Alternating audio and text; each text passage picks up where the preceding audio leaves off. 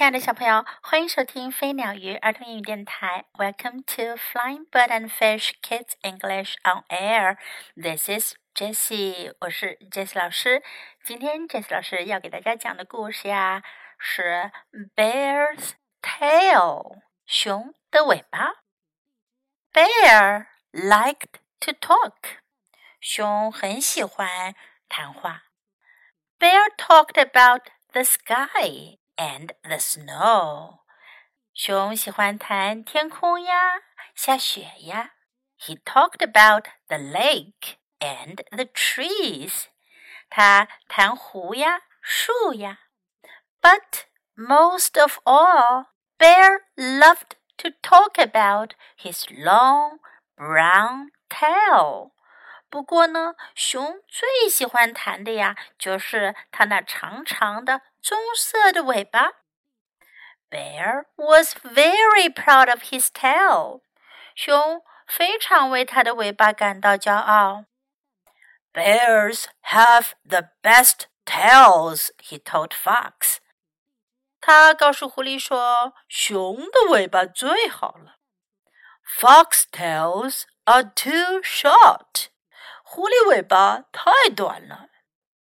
Fox was tired of hearing Bear brag about his tail. 狐狸已经厌倦了老是听熊吹嘘它的尾巴。One winter day, Bear saw Fox eating a fish near the lake. 一个冬天的日子，熊看见狐狸在湖边上吃鱼呢。 that fish looks good, Fox said Bear. 熊说：“狐狸，那鱼看起来不错呀。” He waved his furry tail. 他摇晃着他那毛茸茸的尾巴。How did you catch it? The lake is covered with ice. 你是怎么抓到鱼的？湖面都结了冰了。 Fox watched Bear wave his long tail. 狐狸看着熊舞动着它那长长的尾巴。He thought about the times Bear bragged about his tail. 他想起了那些熊夸耀它的尾巴的时候。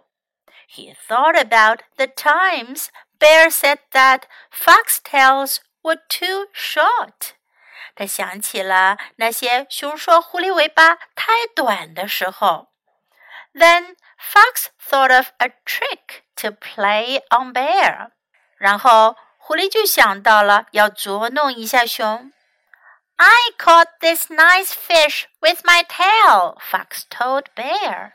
狐狸对熊说：“我是用我的尾巴抓到这条很好吃的鱼的。” I made a hole in the ice and put my tail in the hole. 我在冰上做了个洞，把我的尾巴放进了洞里。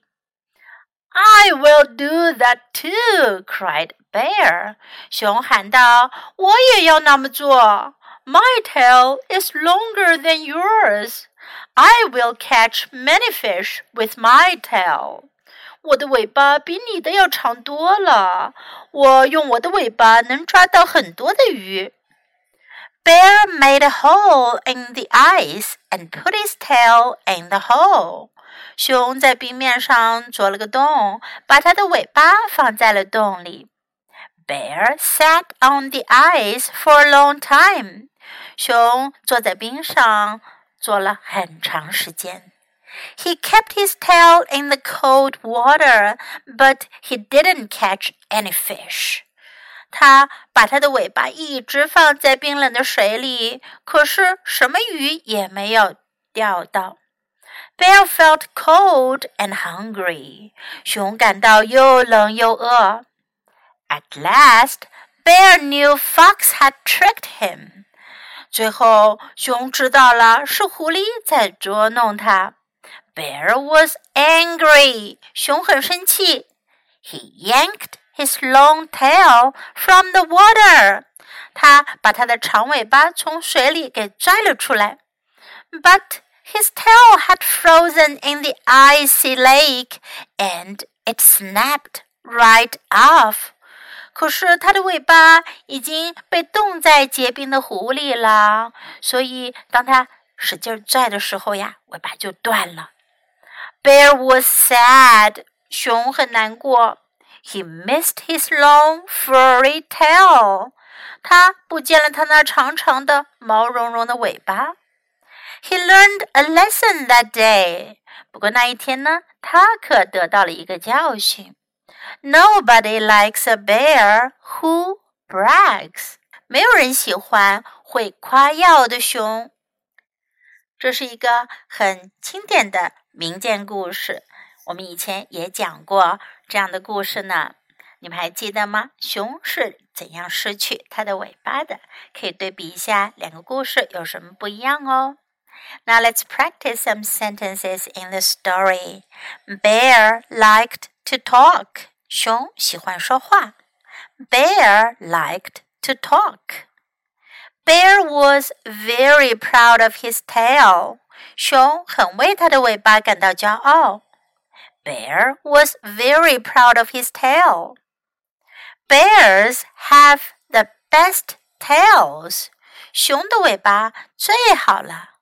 Bears have the best tails. Best 最好的。That fish looks good. 那条鱼看起来很不错。 that fish looks good. How did you catch it? 你是怎么抓到它的？How did you catch it? I will do that too. 我也要那么做。I will do that too. My tail is longer than you. 我的尾巴比你的长。My tail is longer than you. Bear was sad. 熊很难过。Bear was sad. Now let's listen to the story once again. Bear's tale. Bear liked to talk. Bear talked about the sky and the snow. He talked about the lake and the trees. But most of all, Bear loved to talk about his long brown tail. Bear was very proud of his tail. Bears have the best tails, he told Fox. Fox tails are too short. Fox was tired of hearing Bear brag about his tail. One winter day, Bear saw Fox eating a fish near the lake.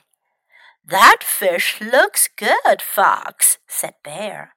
He waved his furry tail. How did you catch it? The lake is covered with ice. Fox watched Bear wave his long tail. He thought about the times Bear bragged about his tail. He thought about the times Bear said that foxtails were too short. Then Fox thought of a trick to play on Bear. I caught this nice fish with my tail, Fox told Bear. I made a hole in the ice and put my tail in the hole. I will do that too, cried Bear. My tail is longer than yours. I will catch many fish with my tail. Bear made a hole in the ice and put his tail in the hole. Bear sat on the ice for a long time. He kept his tail in the cold water, but he didn't catch any fish. Bear felt cold and hungry. At last, Bear knew Fox had tricked him. Bear was angry. He yanked his long tail from the water. But his tail had frozen in the icy lake, and it snapped right off. Bear was sad. He missed his long, furry tail. He learned a lesson that day. Nobody likes a bear who brags. 听完这个故事，小朋友们，你们就知道了。Why did bear lose its tail。熊是怎么没了尾巴的？This is a very classical folk tale，非常经典的民间故事。Bear has learned his lesson。熊吸取了他的教训。Have you？你们有没有从这个故事中吸收到什么样的经验呢？Hope you like this story. Thanks for listening. Until next time, goodbye.